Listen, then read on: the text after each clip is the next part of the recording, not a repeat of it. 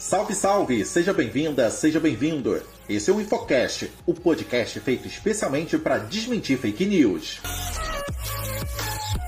Oi, eu sou o Pablo e hoje eu tenho a companhia da Carol. Salve, salve, Carol! Salve, salve, Pablo! Nesse início de ano tem circulado muitas desinformações em relação ao Pix. Uma delas é que o governo Lula começou a taxar esse tipo de transação bancária. O Banco Central negou que haverá criação de taxas no Pix. O sistema teve mudanças, mas elas têm a ver com limites e horários, sem criar nenhuma cobrança.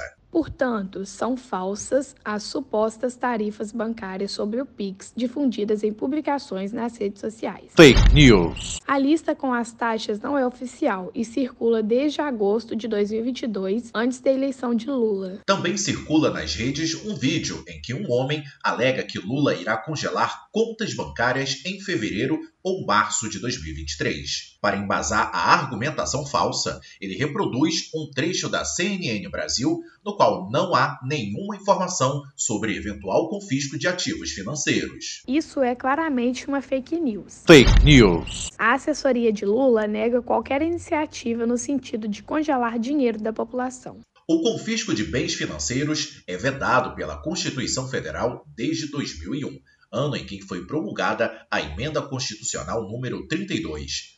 A lei proibiu que o presidente da República edite qualquer medida provisória que vise o sequestro de bens, poupança ou qualquer ativo financeiro.